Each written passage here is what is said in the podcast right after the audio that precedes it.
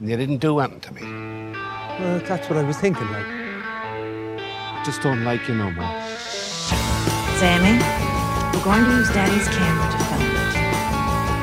Alongside and underneath Partey, you've been charged with a serious task.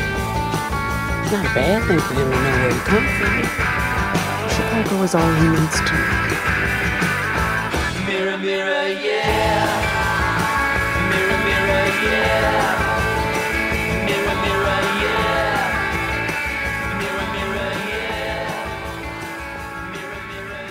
Bonjour à toutes et tous, bienvenue sur euh, ce nouveau podcast, celui de Nouvel Écran. Pour ce podcast, j'accueille euh, quatre personnes merveilleuses qui sont avant tout des amis. Et je commence avec Nadine. Salut Nadine. Salut Nicolas, trop contente d'être là. Merci, je suis très content que tu sois là aussi. Alors dis-moi, on va pas euh, te présenter en long, en large et en travers. J'ai juste besoin que tu me dises quel est ton film préféré de 2022. Oui, donc j'ai pas vraiment réfléchi, je note tout et j'ai tout noté.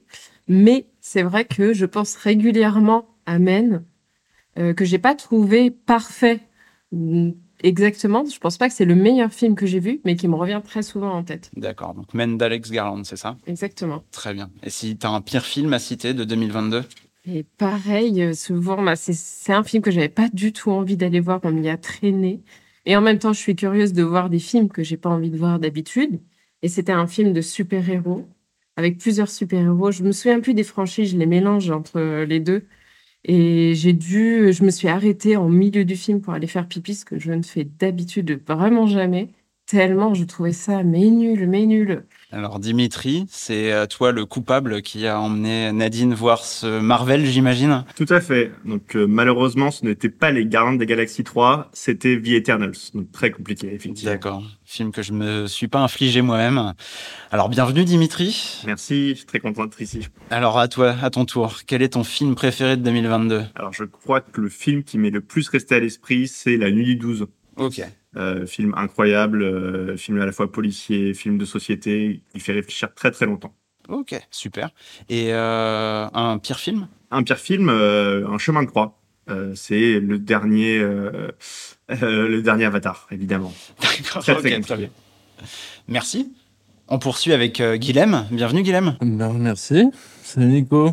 À ton tour, lance-toi. Ben, moi, ça fait pas réfléchir longtemps, c'est juste hyper traumatisant, mais mon film préféré de 2022, c'est Les Banshees d'Inisherin, Super. euh, qui est un scénario incroyable, et bon, Colin Farrell, euh, c'est mon acteur préféré, je pense. D'accord. Après, en pire film, euh, j'ai pas de, voilà. Je fais pas de mauvais film en 2022. Tu je n'es ou Je m'en souviens plus, heureusement, mais voilà. Très bien. Et maintenant, on va présenter celui qui m'a demandé de vous présenter comme euh, le l'électron libre de cette émission. Charlie. Salut Charlie. Salut mon vieux.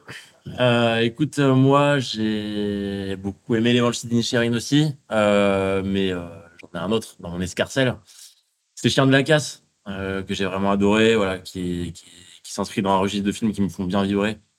Donc, donc je vais dire celui-là. Mais c'était pas en 2022, c'était en 23, je crois. Donc ça, ça Ouais, marche tu, moins. tu mais triches un petit peu. J'aurais peu, répondu pareil de pour tricher. 2023. Mais je triche euh, avec fierté, voilà. D'accord, très bien. Est-ce qu'il y a un Raphaël Quenard qui serait impliqué dans Ouais, ouais, ouais. Bah, dans ce choix? Un peu à l'image de Colin Farrell pour, pour Guilhem. Moi, c'est un acteur que j'aime beaucoup en ce moment. Raphaël Quenard me fait vraiment beaucoup rire. Donc, euh, donc, euh, donc ça a joué un rôle, ouais, dans le fait que, que ce mec-là euh, soit dans le film. D'accord, ça marche. Et un film euh, qui t'a vraiment déplu en 2022, J'ai même en pas- début 2023 J'ai pas vu de film de Gaspard Noé, donc non, j'ai pas de souvenir traumatisant. Très bien. Ça dénonce déjà. Euh, à mon tour, donc moi je m'appelle Nicolas et euh, le film qui m'a le plus touché en 2022, ça reste euh, Pacifiction d'Albert Serra, euh, qui m'a profondément marqué, notamment grâce au rôle incroyable qui tient euh, Benoît Magimel. Et euh, je pense que c'est un rôle qui a beaucoup touché même autour de cette table. Ouais, carrément. Bah, c'est sûr que le, fait de le voir dans un personnage qui, qui l'incarne aussi bien, en fait, ce rôle qui lui va hyper bien, qu'il avait eu chez, euh, chez Dupieux aussi, euh, c'est vrai que ça, ça fonctionne super bien. Ça, en fait, ça donne un rythme au film d'avoir des, des attentes sur cet acteur qui te fait à la fois rire, qui te fait, qui te déstabilise un peu.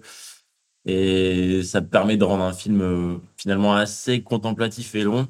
Ça le rend, ça le rend vivant et ça, ça fait passer le temps hyper vite, quoi. Ah, surtout qu'on l'avait vu euh, ensemble tous les deux avec Guilhem. Ouais, c'était génial. dans un cinéma qu'on va pas citer parce que c'est un bon cinéma, mais euh, dans lequel on n'était pas très bien installé et l'expérience était rude, mais le film est quand même resté dans nos têtes. Et de ce côté, Dimitri, Nadine Moi, je voulais juste ajouter que si on ajoute à ça la- sa danse dans Omar la fraise, on est vraiment sur une année Magimel. Très bien vu. Et Nadine Vous m'en avez tellement parlé que je l'ai pas vu. J'ai envie de le voir au cinéma parce que ça a l'air d'être vraiment une expérience. Mais du coup, effectivement, en plus, Omar Lafraise, apparemment, il ressemble beaucoup euh, au personnage qu'il a aussi euh, dans Pacifiction. Ça me donne très envie et j'ai très hâte aussi de le voir dans le prochain film qui a été sélectionné justement pour représenter la France aux, aux Oscars. Oscars. Oui, qui est euh, La Passion de Dodin Bouffant, effectivement. ouais. Ça je suis très incroyable. pressé, je suis très curieux de voir ce film, effectivement aussi. Alors aujourd'hui, on va commencer euh, avec un film qui est sorti euh, cet été. Le film français en vogue, on peut dire, le film vainqueur de la Palme d'Or du dernier festival de Cannes, le film qui vient de dépasser le million d'entrées en France, et enfin le, le film qui ne va pas concourir pour l'Oscar du meilleur film étranger. Ce film, c'est Anatomie d'une chute de la réalisatrice Justine Triet. Alors, euh, Justine Triet, qui c'est? C'est une cinéaste française qui, après une série de courts et moyens métrages documentaires, sort en 2013 son premier long métrage, La bataille de Solferino. Une fiction qui flirte avec le documentaire puisqu'elle raconte l'histoire d'une journaliste télé devant composer avec l'irruption de son ex-mari violent, alors qu'elle doit couvrir le second tour des présidentielles de 2012 au milieu de la vraie foule des partisans socialistes. Le film jouit d'un bel accueil critique, mais ne rencontre pas vraiment son public, puisqu'il dépassera à peine les 30 000 entrées dans l'Hexagone. En 2016, elle confirme l'engouement critique autour de son talent, avec Victoria, une comédie sentimentale mettant en scène Virginie Efira, avocate qui défend un ami accusé d'avoir poignardé sa compagne, et qui dans le même temps attaque son ex-mari, écrivain, racontant des détails confidentiels sur sa vie sur un blog littéraire. Forte de ce succès totalisant plus de 640 000 entrées euh, en salle quand même, elle revient en 2019 avec Sibylle, un drame psychologique de nouveau porté par Virginie Efira, qui incarne une psychothérapeute au bord de la dépression, souhaitant tout plaquer pour se consacrer à l'écriture. Cette dernière trouve cependant l'inspiration dans la vie tumultueuse de sa nouvelle patiente, qui l'entraînera avec elle dans l'abîme. On arrive donc en 2023 avec Anatomie d'une chute, fiction racontant l'inculpation de Sandra, écrivaine poursuivie pour le meurtre de son mari Samuel, suite à la chute de ce dernier, du balcon de leur maison en montagne. Un an après le drame, on assistera au procès de Sandra, aux côtés de son fils malvoyant Daniel. Alors je vais commencer en vous demandant quel est votre rapport euh, à la filmographie de Justine Triet, ce que vous avez vu, pas vu, aimé, pas aimé. On va commencer par toi, Guilhem. Euh, moi, j'ai juste vu Anatomie d'une chute. euh, D'accord, donc c'est le seul film de Justine Triet que tu as Ouais. vu. Ok. Est-ce que ça t'a donné envie de voir les autres? Oui, oui, bah oui, j'ai adoré Anatomie d'une chute. il est hyper bien. Ok. Du coup, euh, ouais, j'essaierai de voir les autres euh, bientôt. Alors on va y revenir juste après. Charlie, toi, t'en... Moi, j'avais vu la bataille de Solferino. Euh, C'était il y a longtemps, parce que du coup, je l'avais vu en salle quand il était sorti. Euh, c'est clairement un film qui m'a pas marqué. Je m'étais, euh, je m'étais un peu fait chier. Ouais, j'étais. Euh... C'est une époque en plus, j'habitais pas à Paris. Il y a un côté hyper parisien dans ce film. Je me souviens plus ou moins du rôle de Vincent Macaigne qui était dans ce, bah, dans ce qu'il fait un peu tout le temps, mais peut être marrant aussi de temps en temps. Euh, c'est clairement pas par rapport à ce film que je suis allé voir Anatomie d'une chute. Euh, J'avais un peu oublié le nom de Justine Trier entre temps. Mais euh, je suis hyper content de l'avoir vu parce que j'ai complètement revu mon, mon opinion sur, euh, sur cette cinéaste. Et... Ça te donne envie de voir ces deux autres films? Ouais, je sais- je sais pas. Non, pas plus que ça non plus. d'accord. Non, mais je, je me contenterais. de- J'ai pas ce truc forcément, tu vois, d'aller euh, d'aller chiner les trucs euh, si. Parce que euh, finalement, Anatomie d'une chute, c'est un peu un ovni dans sa cinématographie, si j'ai un peu compris ce qu'on m'a dit en tout cas. Plus ou moins, ouais. Donc, on, peut, on peut dire ça. euh, donc je vais me contenter de ça, je vais rester sur une bonne note et euh, En attendant la- le parle. prochain film de Justine Triet. on en parlera davantage. Mais ouais, par contre, j'irai voir le prochain, c'est clair. Alors j'ai vu Dimitri trépigner quand euh, Charlie a affirmé s'être ennuyé devant la bataille de Solferino. Tu peux nous en dire plus? J'ai surtout trépigné quand, quand Charlie a dit que Vincent Macaigne euh, joue son roi habituel. C'est vrai que dans ce film, Vincent Macaigne joue son Vincent Macaigne, qu'on aime, hein, qu'on apprécie beaucoup, mais qui est très classique. D'accord. Et toi, c'est quoi ton rapport à la filmographie de Justine Triet? Alors moi, j'ai vu d'abord Anatomie d'une chute, euh, puis avec Nadine, euh, très récemment, un petit peu euh, de façon intensive, les trois premiers films dans l'ordre.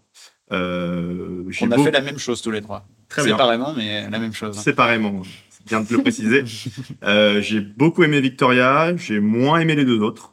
D'accord. Euh, en revanche, j'ai beaucoup aimé le- tout le, le lien qu'il y a entre ces quatre films. Beaucoup de thématiques qui reviennent, je pense qu'on en reparlera. Ouais. Mais euh, j'ai bien aimé que, comme beaucoup de ran- grands réalisateurs et de grandes réalisatrices, il y a vraiment des thèmes qui reviennent dans ces films, même si certains sont bons et d'autres un peu moins bons, à mon avis. Oui, c'est assez incroyable quand on regarde les trois films et on se regarde et on se dit mais mais il y a exactement la même chose dans Anatomie d'une chute. Donc on sent qu'il y a des choses qu'il a travaillé, et notamment tout ce qui tourne autour du procès, autour des avocats, euh, mais parfois même des petits détails, le fait qu'un chien joue un rôle important à un moment dans un film. Et en même temps, je On trouve retrouve dans, à la fois dans Sibyl et dans Anatomie d'une chute. euh, Exactement. Mais par contre, et je suis assez déçue parce que j'étais prête à les aimer, j'ai pas du tout aimé les trois premiers films. Euh, la bataille de Solferino, je trouvais qu'il y avait plein d'idées hyper intéressantes, mais finalement, euh, ce qui m'a marqué avec Anatomie d'une chute, c'est la qualité des dialogues, le fait qu'il y ait vraiment aucune fausse note. Et pour les trois premiers films, je trouve que la marche qu'elle a franchie entre les trois premiers et le quatrième, elle est juste incroyable. Je pense qu'on est tous d'accord là-dessus. Euh, bah, pour ma part, euh, je trouve aussi qu'il y a une ascension assez fulgurante dans la filmographie de Justine Triet. Elle a cessé de s'améliorer au fil des films qu'elle a, qu'elle a réalisés. Euh, je suis euh, assez dubitatif, euh, effectivement, sur la bataille de Solferino, que je trouve intéressant à plein d'égards, mais qui s'étire un peu trop dans sa seconde oui. partie et que je trouve littéralement chiant à la fin. Mm. Après, je trouve que Victoria, elle fait un pas dans, dans une comédie un peu sophistiquée à l'américaine, euh, qui mélange un peu, euh, qui se mélange un peu avec un film de procès également, qu'on retrouve euh, Qui est la partie intéressante du film. qui est la partie très intéressante du film. Et après, avec Sibyl, dans un drame psychologique, psychologisant, euh, un peu trop psychologisant peut-être, un peu parisiano-centré, mais, euh, mais aussi intéressant à plein d'égards. Et c'est vrai qu'avec Anatomie d'une chute, d'une chute, pardon, elle fait un gap énorme. On va commencer par avoir des avis plus euh, construits euh, sur le, le film en question, Anatomie d'une chute. Charlie, tu veux commencer? Ouais, carrément. Euh, moi, je prends le. Je rebondis un peu sur ce que Nadine disait quand elle parlait des dialogues. C'est vrai que c'est un truc qui m'a vachement marqué dans le film parce que un film aussi bien écrit, que ce soit dans la construction du film ou dans les dialogues en eux-mêmes, en fait, le, le truc défonce tout parce que, encore une fois, enfin là, vraiment, tout te fait pas chier du tout. Et, et sur un truc, enfin, c'est c'est un suspense monumental, quoi. C'est-à-dire qu'en fait, du début à la fin, tu vois, dans le, dans le pitch que tu fais, tu, tu dis, tu parles de l'enfant malvoyant. C'est pas un spoil, hein, mais en fait, le fait qu'on l'apprenne, enfin, moi, en tout cas, peut-être je suis plus teubé que d'autres, quoi, mais je l'ai appris, enfin, je, je l'ai capté au moment où il se fait interroger par euh, les keufs. Et. Comme moi, personnellement. Et, et en fait, là, ce que. Alors, ok, c'est pas un truc décisif dans le, dans, dans, dans le récit, mais. Quoique c'est- ça se discute quand même. ben, c'est- en tout cas, c'est déjà une patte de. euh, on te. Mais en fait, j'aime bien ce truc de. Pas on te manipule, mais en tant que spectateur, tu es dans une position où tu sais pas. Tu sais pas ce qui se passe. T'es pas. T'as pas toutes les infos. Et en fait, ça, ça dure un peu tout le film. Parce que jusqu'à la fin, en fait, tu, on ne donne pas tous les éléments parce que les personnages eux-mêmes n'ont pas tous les éléments de l'histoire, de ce qui est en train de se passer, de cette mort euh, que personne n'arrive à identifier, quoi. Et pour moi, c'est ça qui fait la force du film, c'est qu'en fait, t'es tenu en haleine tout le temps sur une histoire où tu, tout le monde est attachant, tout le monde joue super bien. Enfin, attachant sauf le, l'avocat de la défense qui a une tête à claque, mais justement qui le rend ouf aussi, quoi. Et, et ça, c'est, c'est dingue parce que t'es un, un truc où tu, tu prends aucun parti, tu sais pas où te placer. Et moi, j'aime bien parce que du coup, tu te sens aussi un peu, un peu participant, en fait, en tant que spectateur. T'es, euh, toi aussi, t'es, tu fais partie de l'histoire dans, parce que c'est un jugement. S'il y a un jugement, tu dois prendre parti. En fait, c'est impossible. Et c'est impossible pour, pour tout le monde de prendre parti dans cette histoire.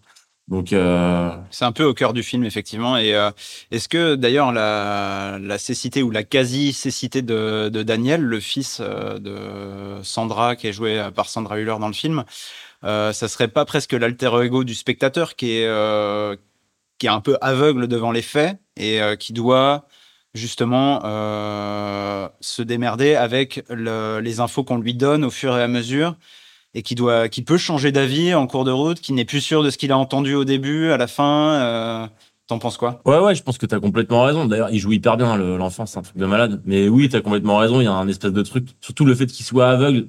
J'ai, enfin, j'ai la flemme un peu d'argumenter là-dessus, mais il y a un truc un peu de poésie du spectateur, peut-être si on cherche un peu, tu vois, à se dire que, en fait, c'est, euh, c'est le gamin aveugle qui a la vision la plus partiale du truc, ou pas, en fait, parce qu'à la fin, il a un choix à faire malgré tout, et il le, et il fait ce choix, il y a cette discussion avec la, l'espèce de médiatrice, là, qui est, qui même elle, malgré un rôle assez secondaire, est importante dans l'histoire aussi. C'est ça que j'aime bien dans le film, c'est que tout le monde a un rôle important malgré tout dans le, dans le, dans le scénar, quoi. Et c'est, et oui, oui, il y a un- il y a, il y a beaucoup à dire sur ce rôle de l'enfant qui est en fait le rôle clé du, du film, quoi. Très bien. Toi, Nadine, t'en penses quoi? Bah, justement, par rapport à cette idée de l'enfant qui doit faire son avis, est-ce que moi je suis la seule à être ressortie en ayant un avis?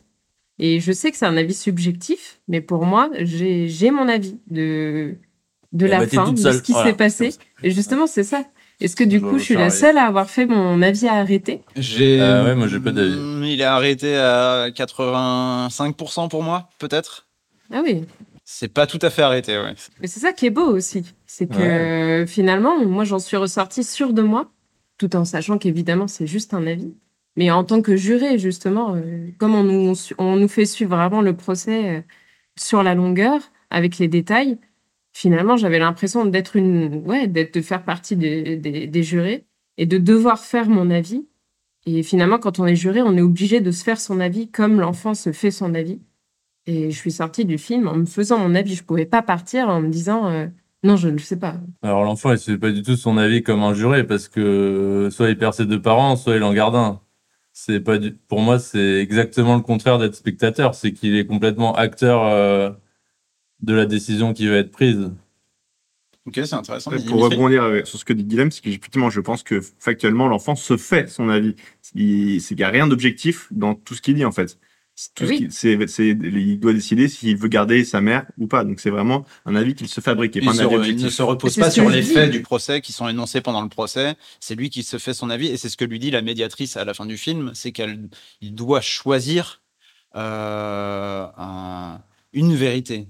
Euh, Elle lui, elle lui dit qu'il n'y a pas de vérité propre, euh, une réalité euh, objective. Il doit choisir la vérité qui lui semble la plus appropriée. Mais en fait, la, la médiatrice lui dit ce truc de façon un petit peu, euh, un petit peu timide. De, euh, écoute, euh, dans la vie, il faut faire des choix.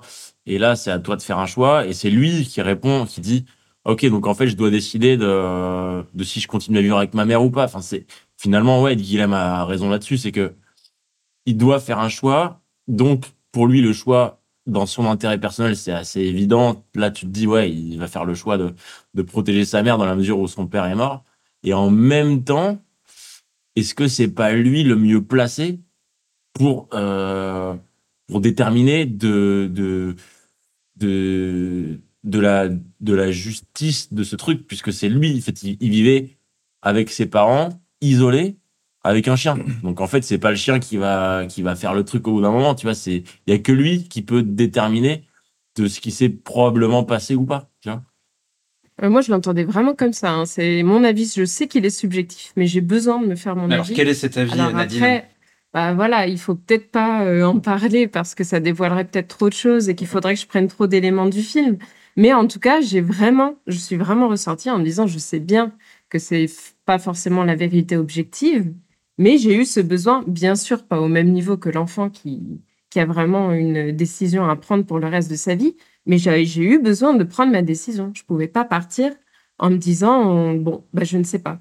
Et je me suis, j'ai essayé de justement réfléchir à ce qui s'était passé avant pour me prendre ma décision, mais il fallait que j'en ai une. Je pouvais pas partir en me disant euh, non, je ne sais pas.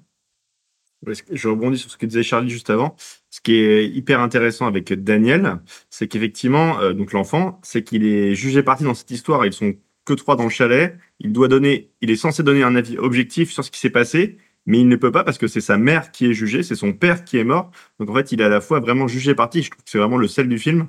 C'est euh, qu'en fait, il ne peut pas juste. C'est impossible d'être objectif dans ce cas-là, en fait. Ça montre un petit peu les limites aussi de la justice dans ces cas. Et en même temps, qui est objectif? Les jurés, ils ne peuvent pas être objectifs non plus.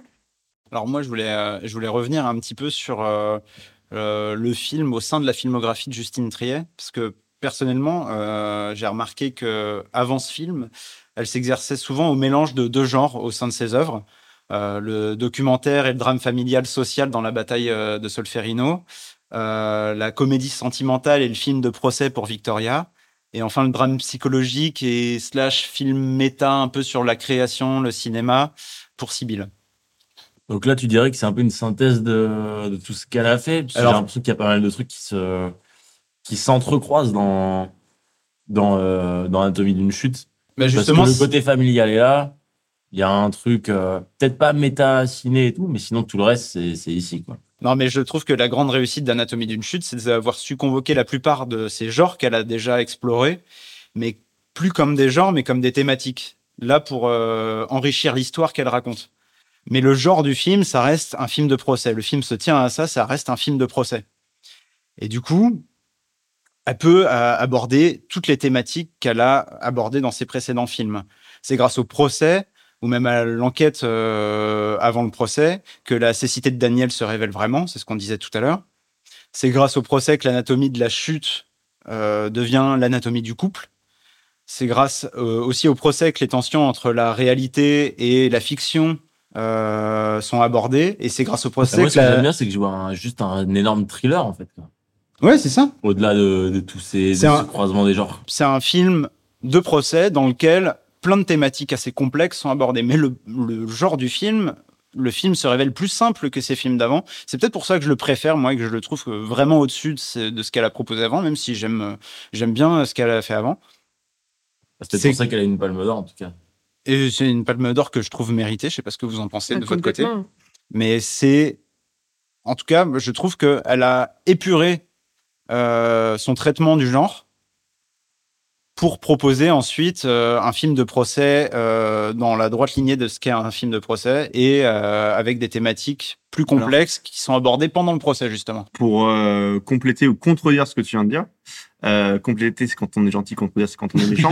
euh, je suis pas tout à fait d'accord parce que c'est moi je trouve qu'il y a deux films dans ce film en fait. Il y a vraiment la première partie où on voit ce qui se passe à l'intérieur du chalet, les tensions, euh, les choses qui se passent vraiment de ce côté-là, et la deuxième partie qui est vraiment ce film de procès dont on y parle, euh, qui est vraiment un film de procès beaucoup plus classique avec les avocats, euh, etc. Mais je trouve que euh, le film se divise en deux et que la première partie n'est pas forcément euh, ce film-là. On est plus sur un- des tensions psychologiques, des choses comme ça. Donc je trouve que c'est aussi l'intérêt de ce film qui en fait un film pas chiant. C'est que euh, on n'a pas 2h40 de film de procès, on a une première partie puis une seconde. Et c'est je trouve ça qui le rend particulièrement enrichissant. Et la première partie est hyper courte. C'est juste qu'après, dans la deuxième, on y revient justement et il y a quelques flashbacks qui reviennent sur. euh, c'est que cette première partie fait partie pour moi du film de procès, c'est qu'il y a l'introduction avec qu'est-ce qui s'est passé, pourquoi il y a un procès, Euh, et la deuxième partie qui inclut des reconstitutions de ce qui s'est passé justement, et le procès en lui-même. Et je trouve qu'elle se tient à ce schéma-là, et, que je, et je trouve ça vraiment très fort, parce que justement, la, le rôle de, enfin, l'anatomie du couple, enfin, le film aurait pu s'appeler Anatomie d'un couple, Mm. que ça n'aurait gêné personne, parce que c'est vraiment ça qui se passe dans le film. Vous en pensez Moi, quoi? j'ai pas du tout ce truc de voir le film en deux parties. C'est-à-dire que pour moi, il y a un. Bah ouais, là, je fais le méchant, tu vois. Toi, t'es un gentil, moi, je suis un méchant, Dimitri, ça. Non, en fait, moi, je trouve ça. C'est pour ça, en fait. Moi, ce que j'aime bien avec ce film, c'est que du début à la fin, je suis tenu en haleine par le truc. Et je me dis pas, euh, OK, il y a la première partie un peu plus euh, en famille, machin. Et ce que je trouve cool, c'est qu'il y a des trucs qui paraissent anodins et qui après deviennent dramatiques. Genre, euh, quand la meuf, elle boit un verre de pif et qu'elle parle avec la meuf en étant relax au début, et après, ça devient. Alors un la meuf euh, dont parle procès. Charlie, c'est euh, la journaliste qui vient interroger Sandra Voilà, au début parce du que là, film. en gros, le- le- le- au, au tout début, c'est ça. C'est elle est dans son salon, elle boit un verre de vin, elle est interrogée par euh, par une fille qui fait, qui, je sais pas, qui fait une thèse, je crois, un truc comme ça, et c'est pour ça qu'elle vient l'interroger, c'est à ce sujet-là. Parce qu'il faut quand même un peu parler du pitch, du, enfin, de, de l'histoire parce que là, on parle que de ce qu'on a ressenti, mais c'est bien, mais mais euh, mais en gros, l'histoire, c'est ça, c'est que ça part d'un truc hyper, qui paraît hyper anodin. D'ailleurs, c'est le seul moment insupportable du film. C'est parce que, et c'est censé être insupportable, enfin pour moi en tout cas, c'est le gars qui passe du coup la, la musique euh, à donf et une musique qui se répète. Oui, de la version instrumentale de Et qu'est-ce 50 que- Cent. Ouais, qu'est-ce que c'est chiant, putain. Franchement, c'était, je m'étais dit, t'arrives là-dedans en salle, t'es au tout début du film. Et genre, pendant 10 minutes, t'as cette musique à burne euh, dans, dans les oreilles. là, non, mais si c'est comme ça tout le temps, je vais Et en même temps, le décalage, parce que moi, c'est vraiment les musiques que j'entendais quand je faisais des soirées à 18 ans. euh, et là, il y a le décalage entre la tension de la scène et le fait que ça te rappelle euh, tes soirées de jeunesse. euh, parce que c'est quand même une musique qui a eu beaucoup de succès et qu'on a entendu dans en tout cas, moi, ce que, ce que j'aime bien, c'est de, de voir d'entrée de jeu une scène brute, euh, anodine, et après de revoir pendant tout le film et tout le procès tous les détails de cette scène que toi-même t'as vu. Et là, il y a encore un peu un écho de spectateurs euh, jurés et machin. Et de voir tous les détails de cette scène. Dans, laquelle, dans lesquelles il remonte justement jusqu'aux paroles originales de la chanson de 50 Cent, Exactement. qui sont sexistes et euh, qui avancent euh, l'idée que le mari oppressait sa femme.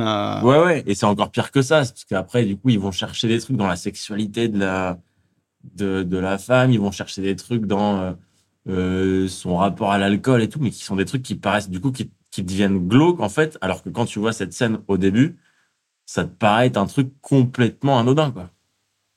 Très bien. Est-ce que vous avez un mot à rajouter avant que je vous demande euh, la phrase qui va résumer votre avis du film?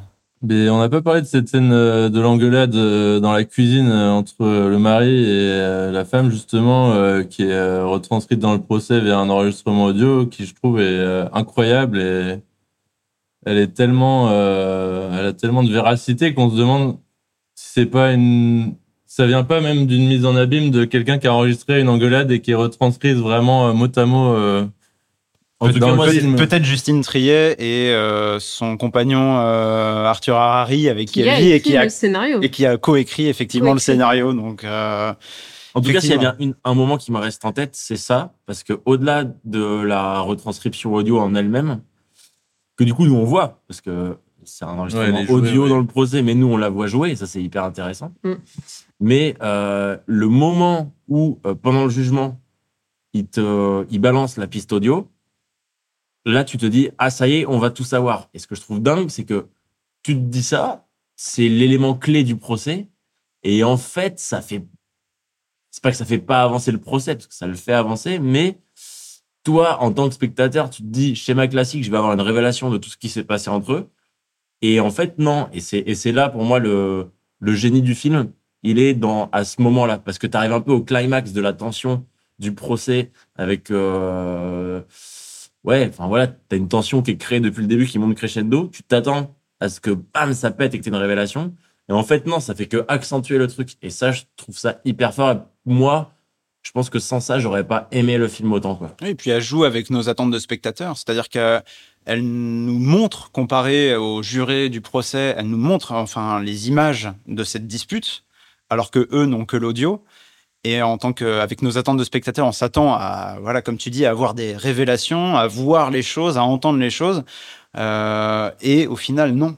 Ça complexifie encore Ouais, plus carrément. le procès que ça ne le simplifie. Je sais pas ce que vous en pensez. Oui, complètement. Et puis surtout, cette scène de dispute, justement, ce qui m'avait gêné dans la bataille de Solferino, c'est qu'il y a une grosse dispute qui dure très longtemps à la fin du film et qui est, je trouve, pas du tout longtemps, crédible. à mon avis. Vraiment, on sent que ça tourne en rond, qu'ils essaient d'improviser, ou je sais pas s'ils improvisaient les acteurs, et on n'y croit pas du tout. Et cette scène de dispute, mais elle est, elle est tellement véridique. Enfin, on a l'impression que chacun pourrait l'avoir vue ou entendue de la part d'un couple. Moi, j'ai jamais lancé de verre euh, sur me- ma conjointe. Si je me trompe, Ah, ça, on le voit pas. si de je la me chance. trompe pas, on voit la première partie, mais la deuxième partie, on a, on a que l'audio. La fin Mm. De l'enregistrement, on a que l'audio pour Mais bien. On sait pas vraiment qui. euh, Ouais, là, on sait pas. ce Oui, ce passage est cadré. En fait, au début, on n'a que l'audio. Ensuite, on passe au visuel et à, l'audio euh, toujours, évidemment. Et ensuite, on finit sur uniquement l'audio aussi. C'est cadré comme ça dans le film. Ouais, bien sûr. Et ce qui est intéressant par rapport à ce que disait Charlie, c'est qu'au final, on se rend compte, on- quand on y réfléchit, c'est une scène de dispute qui a eu lieu la veille de la mort, donc finalement qui n'a pas grand chose à voir avec la mort, qui n'a pas lieu cinq minutes avant. Donc c'est un peu du tout ça pour ça. Et ça montre aussi un peu ce qu'est un procès, où on va euh, faire le focus sur des choses qui sont passées plusieurs heures, plusieurs jours avant, et qui sont pas forcément en lien direct avec ce qui s'est passé. Donc c'est intéressant. Une scène de dispute dire, qui aurait pu autant incriminer euh, son mari si Sandra était morte à sa place. C'est euh, ça aurait-. Oui, Ça aurait pu l'incriminer tout autant. Donc au final, ça fait pas avancer les choses. C'est juste une dispute qui peut Et en expliquer même ça. temps, chacun se fait son avis sur la personne. Sur euh, qui ils sont, qu'est-ce qu'ils ont vécu, et, et finalement, s'il y en a un qui a un peu plus de tort, entre guillemets, que l'autre. C'est pour ça que je parlais du, du deux ou troisième verre de vin qu'elle buvait ou de euh, une expérience bisexuelle qu'elle a eue genre quatre ans avant. C'est parce que c'est toute l'absurdité d'un procès. On va aller chercher des trucs Mm. de la même manière qu'on va aller chercher des, des détails sonores dans une dispute qui a eu lieu la veille. Là, vu que ça s'est passé quelques minutes avant cette espèce d'interview qu'elle a avec euh, avec l'étudiante, là on va aller chercher des détails sur euh, mais qui n'ont rien à voir avec une- un potentiel euh, assassinat en fait. Et je trouve ça intéressant de voir à quel point c'est énervant, en fait, pour l'accusé, de dire Eh, mais attends, t'es un peu bisexuel, donc vu Mm. que t'as interviewé une fille, euh, c'est peut-être pour ça que ton mari il a pété un câble et que vous vous êtes battu et que tu l'as buté. Enfin, c'est des trucs complètement débiles et qui, bah ouais, enfin, j'en sais pas, mais qui, qui, qui peut-être révèlent comment, quand t'as pas d'infos, tu vas chercher des trucs à la con pour euh, déterminer le, résultat d'un procès. Et c'est pour ça qu'à la fin, ce que je trouve cool, c'est que c'est le témoignage du gamin qui fait que, bah, ok, on va faire ce choix-là. Moi, ce que je trouve, là où je trouve l'ambiguïté, c'est que cette scène, elle est reconstituée dans le film avec des acteurs et on la voit jouer et il y a un enregistrement de derrière. Et à la fin, quand euh, Daniel il fait son témoignage sur une discussion qu'il a eue avec son père, elle est aussi jouée. Alors que pour le coup, là, on n'a aucune preuve et on ne sait plus si, euh, si elle est euh, inventée ou si elle est. euh, ou si c'est ça vaut le- un témoignage audio Et en Oui. plus, c'est qui est c'est- vraiment jou- enfin qui est vraiment C'est enregistré. même au- au-delà de ce qu'on voit jouer, c'est même l'interprétation de ce que son père aurait pu vouloir dire à travers des mots. Et en fait, c'est ça qui fait un peu le verdict du truc. également. ouais. Mais c'est et à la fois, tu as envie de trouver ça cool parce que le résultat de ce procès, c'est lui que ça implique. Donc, c'est c'est un peu normal que ce soit lui qui décide de son sort. Et en même temps, c'est débile quand tu vois l'impact, la grosseur de ce procès. Quand tu vois comment, parce que tu vois l'aspect médiatique qu'il y a autour du truc et tout. Tu vois que c'est un truc important. Et quand tu vois que c'est sur des détails à la con, que le gamin, il a eu, il a interprété les propos de son père quand il l'a amené je sais pas où en bagnole, je trouve ça à la fois hyper, enfin, avec du recul, c'est limite, c'est drôle, quoi. Euh, Il y a rien de drôle dans le film, hein, globalement, mais ça, c'est un peu drôle quand même. Mais je trouve que tu te poses cette question qu'après, sur le moment quand il parle et qu'il y a la scène dans la voiture, tu crois que c'est vrai? Et c'est que après, quand il y a le verdict qui est rendu, que tu reviens sur cette scène et que tu te dis, mais en fait, est-ce qu'il a, qu'est-ce qu'il a dit? Est-ce que Ah, c'est vrai ou pas? Pendant la scène, Pour moi, vois- en tout cas. tu vois quand même que, que l'enfant, il est euh, en train de se dire, je pense, je crois qu'il le dit même texto, il dit, je crois que mon père, en disant ça, il a voulu dire ça. Et attends, c'est c'est- c'est ça qui va faire peser un procès. Tu sais, enfin, c'est pas. Après, t'es tellement pris dans le film et Mhm. tout, t'as pas trop le temps de réfléchir. Et c'est pour ça Ouais. que le film, je trouve trop cool. C'est parce que tu suis ce qui se passe, t'es là, genre, tu sais pas où te placer et tout. Et c'est pour ça que le film est excitant et qu'il est aussi, euh, il est aussi efficace, à mon avis. Mmh. Ouais, c'est sûr. Donc, tu as peut-être un peu raison de s'y penser peut-être après. N'empêche que moi, ça m'a un peu fait tilter quand le gamin dit Je crois que quand mon père m'a dit, m'a dit ça, il a voulu dire ça. Vu que tu es dans un truc de procès où on t'apprend à raisonner en termes purement factuels sur tout ce qui se passe. Mhm. Et c'est pour ça que le cinéma, c'est cool en fait aussi. hein. C'est parce que c'est à toi de te placer et c'est euh, l'impact que l'acteur qui est en fait le plus, le plus prenant, parce que c'est celui qui subit le moins le truc, c'est celui qui est le plus actif, c'est celui qui. C'est l'enfant. Mmh. Bah, c'est là que tu vois à quel point tu es guidé ou pas dans le truc. Et Mmh. ouais, c'est un peu, c'est un peu méta et un peu trop réflexif comme démarche, mais c'est intéressant en fait de se dire attends, je- finalement, est-ce que je vois à travers le regard du gamin? T'as capté la ref, genre, il est aveugle, je capte. Mais non, mais est-ce que tu te dis, je suis, à- je- enfin, je vois le film à travers le gamin ou pas? Moi, c'est ce que je trouve le plus, le plus intéressant aussi dans ce film. Bon, et pour conclure, euh, je vous propose de me résumer votre avis sur le film en une petite phrase. Une petite phrase, Charlie. Euh, une phrase sur ce film. C'est franchement, c'est pas évident. Euh, Ok, mais moi, ça, ça, serait non, pas évident. Ça, serait non, non, mais ça serait le. Moi, ce que, enfin, ce que je voudrais dire, c'est j'ai, je me souviens pas avoir été autant pris dans un truc de suspense sur un film qui est finalement pas du tout annoncé comme un film à suspense. Tu t'attends à voir un truc. C'est quand même euh, un mec qui tombe de son balcon dans un chalet en Savoie, quoi. Ou je sais pas où d'ailleurs. je sais pas pourquoi la Savoie, mais. Non, mais en gros, c'est un mec qui tombe de son balcon et on va voir s'il s'est buté ou pas, mais tu t'attends pas à, ce- suspense prenant comme si c'était un énorme thriller euh, ouais, qui te prend au trip, quoi. C'est assez ouf. Donc, Anatomie d'une chute, euh, un thriller inattendu qui prend au trip. Ouais, si tu vois, ouais, vas-y. On peut résumer comme ça. Vas-y, ouais, garde-la, celle-là. Dimitri, toi, tu as une euh, catchphrase. Euh, moi, je trouve que c'est un film qui est à la fois complet, qui se suffit en lui-même et qui est ouvert et qui fait réfléchir. Et je- c'est ça que j'ai trouvé fascinant. C'est que c'est à la fois quelque chose qui, en soi-même, est hyper intéressant, qui a un début, une fin et qui, alors, on peut, on peut vivre, vivre à l'intérieur. Et à la fois, on peut en discuter pendant des heures et des heures. Et j'ai trouvé ça fascinant. D'accord. Très longue phrase. Nadine Euh, ouais, c'est lié à, ce que, tout ce que vous, à tout ce que vous dites sur la complexité. Pour moi, c'est un film sur le gris. Même si je me suis fait mon avis, euh, justement, c'est un avis qui est gris, qui n'est pas euh, ni tout noir ni tout blanc, et qui nous force à réfléchir à toutes les paroles de tous les personnages grâce à ces dialogues si bien écrits. Un film sur le gris. C'est intéressant. Et pour toi, Guilhem? Euh, c'est un film qui, au début, on cherche la réponse et au fur et à mesure, le film il se termine et on se rend compte qu'on n'avait pas besoin de la réponse et qu'on n'a plus besoin de la réponse. Et ça reste un des rares films euh, qui reste en tête euh, vraiment très longtemps, euh, où tu as toujours envie de dire, de repenser à quelque chose et de te dire ah mais finalement j'ai envie de me faire un avis, mais c'est vraiment il y aura jamais d'avis et de réponse, de bonne réponse. C'est la justice et c'est Et si je peux dire un truc par rapport à ça, c'est vrai que le moment dont on parlait tout à l'heure, où tu as le fameux enregistrement qui est censé nous apporter une révélation, moi je me souviens aussi avoir ressenti une petite frustration de Ah non, en fait, je crois que j'ai pas envie de savoir. Et ça, c'était assez ouf. Je sais pas Mhm. si ça vous l'a fait vous aussi. Mais en fait, quand Ouais, je- m'attendais à avoir la réponse, je dis Ah non, mais en fait, c'était tellement bien ce suspense et cette position de Ah attends, je, suis- je suis tiré entre, entre les deux bords du truc. Et là, tu te dis Ah, je vais savoir, ça y est, je vais savoir. En fait, tu es content de pas savoir à la fin parce que c'est ce qui fait la, la, la clé de, de la magie de ce film. Ouais, Même qui si. Nadine sait à côté. Moi, je sais, moi. Et Mais toi, justement, et toi, Nicolas, ce film en une phrase Euh, moi, une phrase, ce sera moins sur des, euh, sur le scénario, sur tout ce qu'il apporte, parce que je suis plutôt d'accord avec vous. C'est plus sur euh, la, sur la filmographie de Justine Triet, euh, où je trouve que j'ai l'impression qu'elle a trouvé euh, son, sa manière de faire, son, euh, elle a trouvé le peut-être pas le genre, mais euh, le là où elle a envie d'inscrire son, son cinéma, sa, sa filmographie. Et je suis très pressé de voir la suite euh, après ça. Si elle peut continuer à faire les mêmes discours qu'elle a fait à Cannes, on est très pour. ah oui. Effectivement, il n'aura pas fait polémique autour de cette table. Absolument pas. On continue du coup avec euh, la sortie de, de mercredi dernier, euh, le- les feuilles mortes d'Aki Kaurismäki. On va en parler rapidement parce que pour ma part, je n'ai vu qu'un film de Kaurismäki qui s'appelle Les feuilles mortes. même chose. Même chose pour Nadine, Même chose. même chose pour Dimitri. pareil.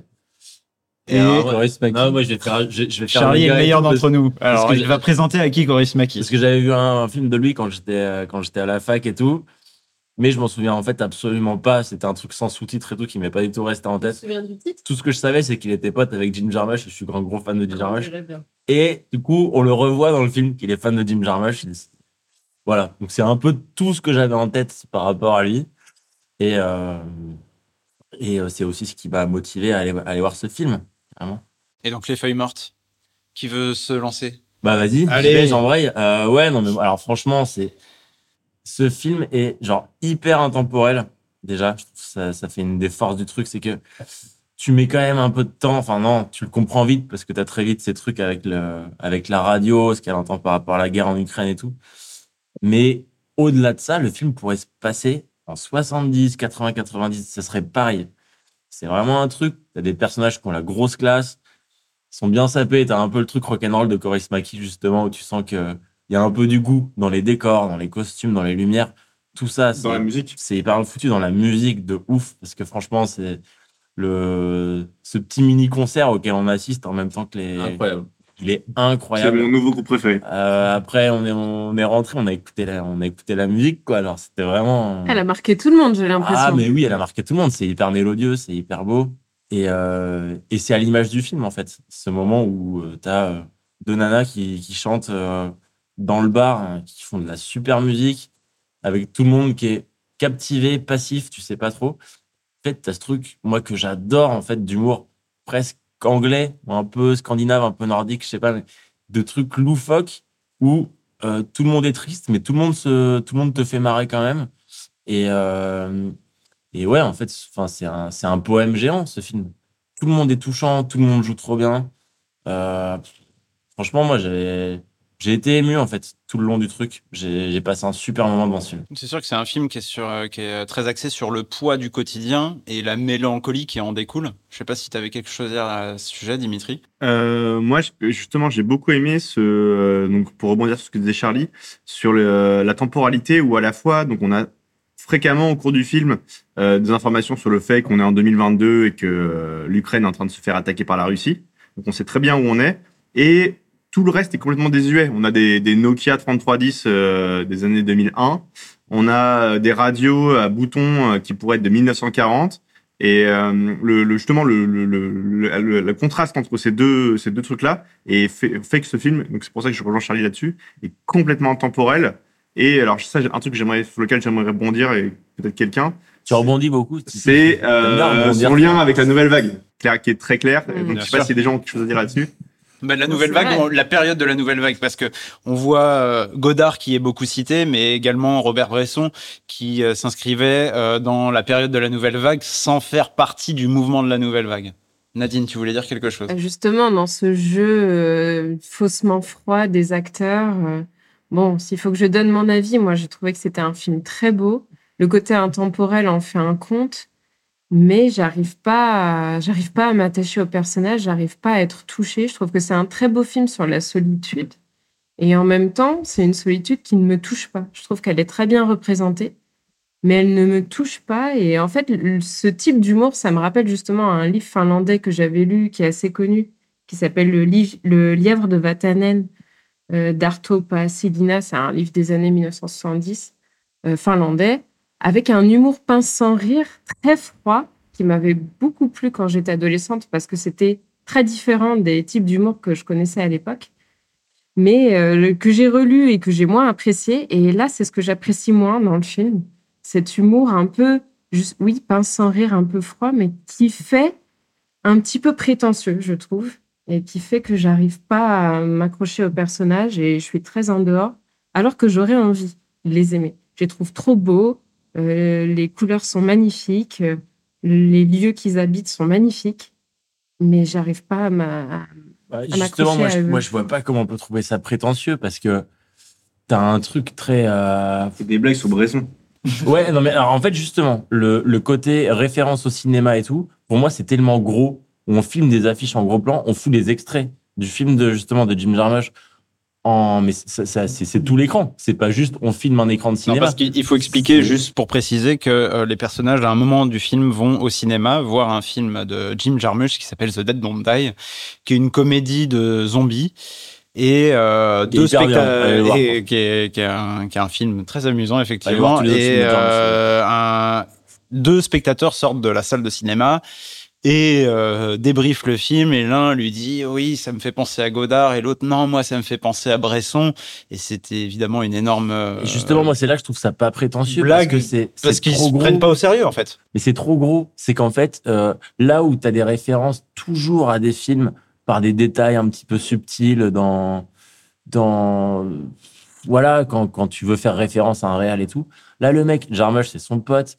Et il fout les affiches, même dans les bars, il fout les affiches de tous ses films préférés. Je trouve ça tellement grotesque que c'est cool, en fait, quoi. Mais c'est pas Et les références que j'ai trouvées prétentieuses. C'est plus, bah, par exemple, euh, le personnage que l'on suit le plus, l'homme, qui est un ivrogne. C'est pas un ivrogne, il est tout propre, euh, il est jamais bourré. Et du coup, on doit le prendre comme un ivrogne qui réagit de manière euh, spontanée et de manière un peu violente, alors qu'il est jamais sale. Et je sais pas, je trouve que ça. Bah, les, les vrais ivrognes, en l'occurrence, sont rarement complètement bourrés, hein, parce qu'ils ont ce, ce truc de j'ai ce rythme de je bois parce que j'ai besoin de boire et je bois pas pour être bourré. C'est ouais, mais il est c'est un peu classe. touchant. Il part au bon Mais moment. c'est mais oui, mais en fait, bon, il est classe. Le mec, il s'arrache quand même quand la quand la femme lui dit euh, non, mais euh, je veux Ouais, pas un ivrogne. Il prend sa veste, il se casse. Oui, il est C'est quand pas même il grave part du sur tout. une Il phrase. est quand même retrouvé en- endormi sur un abribus. D'accord, mais euh, il est propre, il bave pas, il se fait pas voler, et il se casse sur une phrase où il dit euh, Moi, personne rien me sur lui. commande. Moi, personne me commande. Et il part Oui. comme ça. Donc, Ouais. il part en vainqueur. Non, mais si tu ah oui et non, parce qu'à la fin, il est quand même triste tout le temps et c'est lui qui revient vers elle. Et là où moi je suis pas d'accord avec toi quand tu me dis que t'es pas touché par les trucs, alors je peux Ah, comprendre. tu peux pas être d'accord je peux ça. comprendre. Alors non mais je peux, je peux comprendre que euh, le aussi- aussi il y a le langage qui est quand même vachement parce que vu qu'ils ont ce ton hyper froid euh, et que finalement ce qui nous fait rire c'est à travers les sous-titres qu'on lit, sauf si vous parlez finlandais, mais je pense que c'est quatre personnes autour de cette table. Genre euh, je comprends qu'il y a des trucs qui nous fassent rire de façon un peu indirecte vu qu'on comprend pas l'intonation, le, le truc du langage en fait qui est important pour moi pour se marrer quoi. Mais au-delà de ça, moi, la scène qui m'a le plus touché du film, c'est une scène où justement cette femme euh, va recevoir l'acteur euh, principal dont j'ai oublié le nom parce que on l'entend qu'une fois et c'est juste son nom, c'est même pas son prénom, c'est jamais comment il s'appelle. Mais en fait, elle le reçoit. Bravo. Et en fait, elle le reçoit à un moment, mais elle le, elle le sait pas encore à ce moment-là. C'est ça qui est intéressant aussi. Mais du coup, elle l'invite chez Jussi lui. Vatanen. Jussi Vatanen, qui est, euh, qui est le nom finlandais le plus répandu, je crois. Oui. Entre écrivain et pilote de rallye. Euh, j'ai parlé de rallye, c'est bon, j'ai réussi. euh, je peux rentrer chez moi C'était le tranquille. point rallye de Charlie. Voilà, avec la Finlande, c'est bon. Euh, non, Finis non, mais vite, Charlie, j'aimerais bien entendre Guilhem qu'on n'a pas entendu encore Ouais, ouais, sur le carrément. film. Non, je finis juste en disant que cette scène qui m'a moi beaucoup touché et ce qui fait que pour moi c'est un film hyper touchant, c'est quand elle va le recevoir chez lui, elle va faire des courses pour préparer un repas. Et au-delà du fait qu'elle achète une microdose de champagne ou de À mousseux Lidl. À Lidl pour, euh, pour lui, ce qui va pas du tout le suffire parce que ça fait cul sec et c'est assez rigolo en plus comme scène. Rigolo et triste en même temps, voilà, c'est un peu l'humour de tout ce film. Mais juste le fait qu'elle achète une assiette et deux couverts pour lui, parce que tu sais que la nana chez elle, elle a que deux couverts et une assiette, je trouve ça tellement touchant. Franchement, là, Guilhem, qu'est-ce que tu penses de tout ça? Euh, oui, la scène où elle jette les couverts, euh, elle est très drôle et très, euh, très révélatrice. c'est vrai euh, qu'elle les achète et elle les jette dans la même soirée. Du minimalisme du film où euh, euh, lui, il vit avec un sac à dos, euh, trois livres qu'il offre à son euh, compagnon de chambre et elle, elle a une radio, une poubelle, un lit, un canapé et apparemment une fourchette et un couteau dont elle jette, qu'elle jette parce qu'elle vit vraiment toute seule et que s'il n'y a pas lui, il y aura personne et, et c'était ses couverts à lui qu'elle avait acheté pour lui. Et euh, non, je trouve que c'était un, très beau film. euh, et ouais, par rapport à ce que dit Nadine, moi, c'était vraiment à la limite de. Mais en fait, j'en ai rien à foutre. De, parce qu'il. Enfin, lui, ça enfin, c'est, il est à deux doigts d'être un gros blaireau.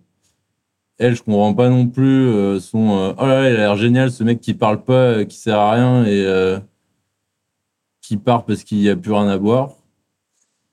Mais quand même, euh, ça m'a tenu et j'ai trouvé de la beauté à la fin et j'ai adoré le film à la fin. Mais euh, c'est vrai qu'il flirte avec cette ligne de mais les personnages sont tellement antipathiques que euh, pourquoi je m'intéresse à eux Pourquoi ils se demandent pas leur prénom Pourquoi ils ont pas, ils pas les numéros de téléphone tout de suite Mais même ça dans, euh. même dans le scénario euh, du, du film, qui est euh, assez classique et qui pourrait s'avérer un peu niais, parce que au final, c'est quoi? C'est deux personnes qui sont démunies, seules, dans le besoin, qui sont confrontées à un contexte de guerre. euh, et qui ne trouvent du refuge que dans euh, l'amour qu'ils se portent l'un envers l'autre. Donc, euh, comme Peach, qui a quand même pas plus niais que ça. Pourquoi c'est pas niais? Euh, Pourquoi ce qui en ressort, en tout cas à mes yeux, c'est quelque chose de beau, d'optimiste et, euh, et d'assez réjouissant au final. optimiste, j'irais pas jusque-là, mais oui, c'est assez réjouissant et c'est. Oui, à la fin, c'est il y a une belle fin. euh, il se prend un train, mais c'est pas grave. euh, il a perdu son numéro de téléphone, mais c'est pas grave. Oui, c'est assez optimiste, c'est vrai. Ah, je trouve que malgré la froideur du film, t'as ce truc de qui d'entrée de jeu, tu sais que c'est bon mood quand même. Il y a ce truc touchant. Moi, moi en fait, je me suis attaché à ces personnages et j'ai vu euh, pour pour revenir à ce truc de pourquoi elle, elle tombe, pourquoi ils, ils se parlent pas et ils tombent amoureux alors qu'il y a une absence de dialogue total entre eux. Bah, je sais pas, c'est juste, enfin, moi, j'ai envie de croire ce truc un peu niais, euh, comme tu dis, Nicolas. Genre, en fait, c'est ça l'amour, quoi. Genre, ils sont, eux deux, ils sont dans le, dans le, dans le même contexte, ils sont tristes tout seuls et euh, ils sentent que l'un et l'autre, ils peuvent se, ils peuvent vivre un truc beau et puis à la fin, c'est, c'est un peu ce qui se passe et, et justement, t'as ce truc, genre, là, tel que je le dis, hyper fleur bleue de Devil. En fait, le film, c'est pas du tout ça. t'as un truc hyper déprimos, mais en même temps hyper léger aussi. Et puis, ouais, en fait, tout est beau. Il y a tout qui est beau dans ce film. quoi. Je trouve, moi, il n'y a pas d'amour. Enfin, c'est c'est surtout le côté des primos où c'est euh, c'est lui, c'est ce connard ou personne, et je vais quand même aller le voir l'hôpital. Alors que. Moi, je l'ai pas du tout vu comme ça. Bah, le mec, il a une addiction et quand même, il se, euh, il dit j'arrête ça pour elle, quoi. Ouais, mais justement, c'est plus le côté des primos où il n'y a pas d'amour. Enfin, pour moi, c'est pas, ils sont pas amoureux du tout. Moi, je l'ai vraiment, moi, je l'ai vraiment vu en mode euh, les petites choses, euh, les petites choses de l'amour qui font, euh, qui font que tu t'attaches à des gens pour des petits détails, euh, pour euh, une, pour euh, un- une main donnée, pour une veste de costume, pour euh, Un clin d'œil. pour un clin d'œil. Et en fait, moi, je l'ai pas vu justement comme euh, c'est le dernier alcool au fini et donc c'est lui ou c'est lui ou personne. Je l'ai vu comme non, elle, elle, elle kiffe ce gars. Elle le kiffe pour des raisons euh, qui nous, nous, nous, sont inconnues. Mais euh, c'est des petites choses qui font, qui font l'amour, quoi. Et il n'y a pas besoin euh, que le gars soit un grand philosophe, un beau gosse. Il est comme ça, il est comme il est. Et Il est il plutôt beau gosse, quand même. Et il est plutôt beau gosse. Il est très Il est beau gosse. plutôt beau gosse. Elle dit à un moment, j'avais l'impression qu'il serait différent des autres. Ouais. Et il est un peu, il est pas un peu alcoolo, il est complètement alcoolo. Mais euh, voilà, là, on tombe pas amoureux de toujours de. Mais ils se retrouvent quelque part un peu dans leur dépression respective. Ah, j'ai pas vu comme ça, moi. J'ai j'ai pas Ils vu. sont j'ai- tous dépressifs. Mais c'est c'est pour ça. J'ai pas vu un la largement de frère, moi. Mais... euh, Mais ils se voient, mais c'est pour ça. Enfin, moi, je vois deux, deux personnes qui sont plongées dans une solitude qui leur fout un somme monstrueux et qui, avec juste un regard, avec un film qu'ils vont aller voir ensemble, avec des trucs qui sont des détails, qui sont pas des trucs romancés, qui sont pas des trucs dits, et qui vont avoir ce feeling de, euh, ouais, il peut se passer un truc entre nous. Je trouve ça trop beau, en fait. Donc, la moralité, c'est si vous voulez Ken, euh, emmenez votre compagne ou votre compagnon au cinéma. Et aller Très boire des coups aussi. Allez voir des coups. Est-ce qu'on finirait pas par une petite phrase qui résume votre avis sur euh, les feuilles mortes Guilhem, à toi l'honneur. Euh, bah, c'est ouais, c'est très épuré c'est ouais, ça- ce que je disais c'est que ça flirte avec euh, le j'en ai rien à foutre, mais c'est juste au-dessus et c'est magnifique. Ça flirte avec le j'en ai rien à foutre et c'est juste au-dessus et c'est magnifique. C'est très bien comme euh, catchphrase. À toi, euh, Nadine. Finalement, après vous avoir écouté, je suis plus attachée aux personnages secondaires qu'on voit vraiment peu souvent, qui parlent Celui très qui bien de la chante très bien? solitude. Non, Tous. Ils tous. sont tous euh, à pleurer de tristesse. Et finalement, c'est eux que je préfère dans le film. Jusqu'au vigile du supermarché. Ah, tous. Très bien. Charlie? Euh, bah, moi, j'aimerais bien faire un. Je vais citer le film de cette réplique que, j'ai trouvé hyper cool. euh, du... Donc, du coup, du protagoniste principal du film qui parle avec son pote, avec son collègue, là, quand ils sont au bar. Et le gars lui dit euh, Putain, mais je suis déprimé. Il dit Mais pourquoi t'es déprimé? Parce que je bois. Mais pourquoi? Parce que. Enfin, parce que. Pourquoi tu bois, en fait? Bah, parce que je suis déprimé. Voilà, c'est tout. C'est tout ce que j'ai à dire. Je trouve cet enchaînement de répliques magnifique. Effectivement, je suis, d'a- je suis assez d'accord avec toi et d'ailleurs tu me coupes un peu l'herbe pied- sous le pied. Dimitri, à ton tour, pendant que je réfléchis. Euh, moi, j'ai juste envie de dire que le duo euh, finlandais qui chante dans le film, donc la chanson traduite en français, c'est Né dans la douleur et vêtu de déception. Euh, cette chanson est ma nouvelle chanson préférée et le groupe est mon nouveau groupe préféré. Voilà, vous pouvez tous aller vous prendre Alors, tu peux répéter né dans la douleur et Alors, vêtu c'est de né- déception Né dans la douleur et vêtu de déception. Le groupe s'appelle en français Thé aromatisé. Je ne dirai pas le nom en finlandais. ça sera un beau tatouage, Dimitri. Très bien. Euh, alors pour moi, qu'est-ce que je vais dire? Euh... ouais, euh, Allez, je vais continuer sur le côté un peu fleur bleue en disant c'est euh, la victoire de la mort sur euh, de l'amour, pardon. Voilà. La- la- Lapsus révélateur. C'est la même chose. c'est la victoire de l'amour euh, sur la guerre et la dépression. On finit avec euh, une petite recommandation, un petit euh, espace de liberté pour euh, chacun d'entre nous. Euh, de quoi vous avez envie de parler? Qui c'est qui veut commencer, se lancer? Bah, je, vais, je vais commencer. Je vais commencer avec euh, un film que j'ai euh, que j'ai rattrapé euh, il y, a, il y a peu de jours, euh, qui est Acide de Juste Philippot. Et euh, je n'ai pas vu La Nuée, euh, que, dont j'avais entendu plutôt du bien, plutôt du mal, donc je savais pas trop à quoi m'attendre. Et au final, c'est plutôt du mal, euh, car le film est assez ambitieux et assez réjouissant sur euh, justement ses ambitions en tant que film de genre français. Euh, il propose, euh, il propose un pitch euh, vraiment très intéressant et assez inédit sur l'eau qui devient absolument mortelle pour tous les habitants de la planète, qui fait écho évidemment au, dérèglement climatique et à la situation que nous connaissons tous. Mais je trouve ça hyper intéressant, même d'un point de vue scénaristique, de se dire absolument tout autour de nous est un danger potentiel. On peut plus boire, on peut plus euh, sortir sans craindre euh, un orage, une averse. Je trouve ça très intéressant. Malheureusement, euh, le casting du film peine à se rendre crédible et il n'est pas aidé par des dialogues qui sont pas très bien écrits, il faut l'avouer. Et, et donc voilà, donc on en reste sur un film un peu bof. Je suis le seul à l'avoir vu autour de cette table. Pour l'instant. Ouais, D'accord. Bah, euh, que ça vous empêche pas d'aller le voir. Mais ça reste un film un peu bof, duquel peu, quand même j'ai quand j'ai même. quand même une euh, une petite mention spéciale à Guillaume Canet que, qui a pas fait de très bonnes choses ces derniers temps, euh, que ce soit en tant que cinéaste Ouais, ou, euh, acteur. Mais euh, je tiens à saluer qui tire un peu son épingle du jeu dans ce film assez médiocre au final. Voilà.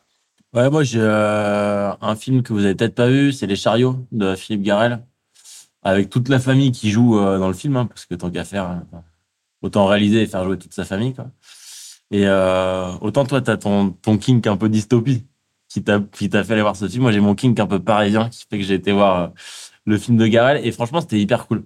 Euh, c'est pas. Donc, euh, depuis Anatomie, depuis euh, la bataille de Solferino, tu es devenu parisien, Charlie. Oui. Ouais, effectivement, bah, comme tous les. Parisiens, je suis devenu parisien. Où j'y habite depuis 10 ans, voilà, c'est cool. Euh, non, mais là, c'était vraiment bien. Euh, c'est, c'est un ton hyper léger et c'est, c'est vraiment un film touchant.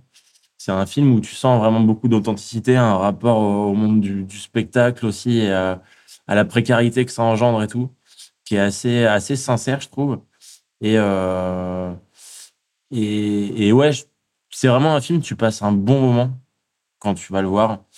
Euh, Il n'y a rien d'incroyable dedans, clairement, mais c'est. Mais tu te, tu te prends un peu de. Ouais, d'empathie pour, euh, pour tout le monde. Et ça fait du bien. C'est vraiment un film qui fait du bien. quoi. C'est rafraîchissant.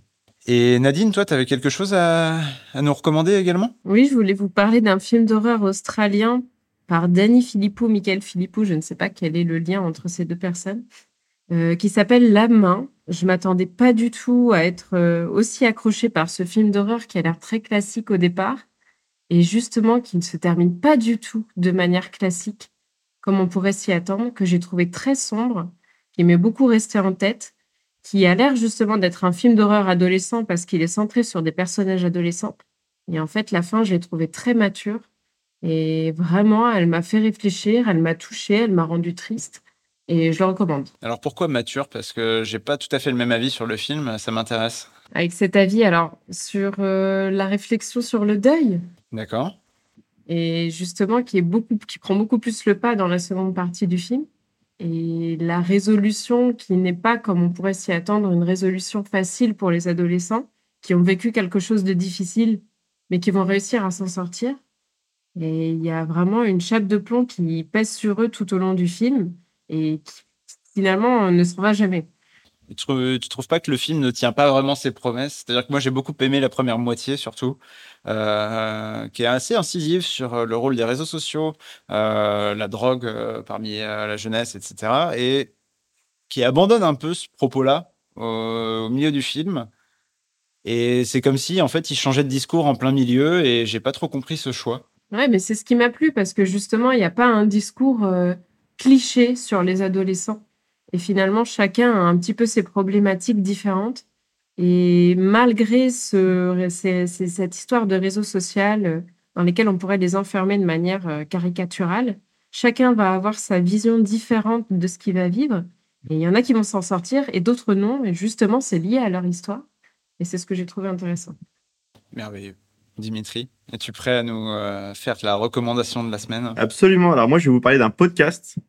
Euh, c'est un podcast qui s'appelle Tetragrammaton, Tetragrammaton en français, qui est euh, un podcast qui est fait par Rick Rubin, qui est un producteur que vous connaissez sans le connaître ou vous le connaissez sûrement, qui a produit des albums de Kanye West à CDC, euh, de Slayer à Justin Timberlake, donc à peu près tout le monde et euh, qui a commencé ce podcast assez récemment où il interviewe pendant près de deux à trois heures euh, des artistes. Alors c'est très très large, ça va de Trent Reznor euh, de Nine Inch Nails à Rosalia, en passant par Owen Wilson ou Iñárritu. Donc c'est vraiment incroyable, c'est très très large et ça va en profondeur sur comment ces artistes, qu'ils soient cinéastes, qu'ils soient acteurs, qu'ils soient musiciens, comment ils créent leur art.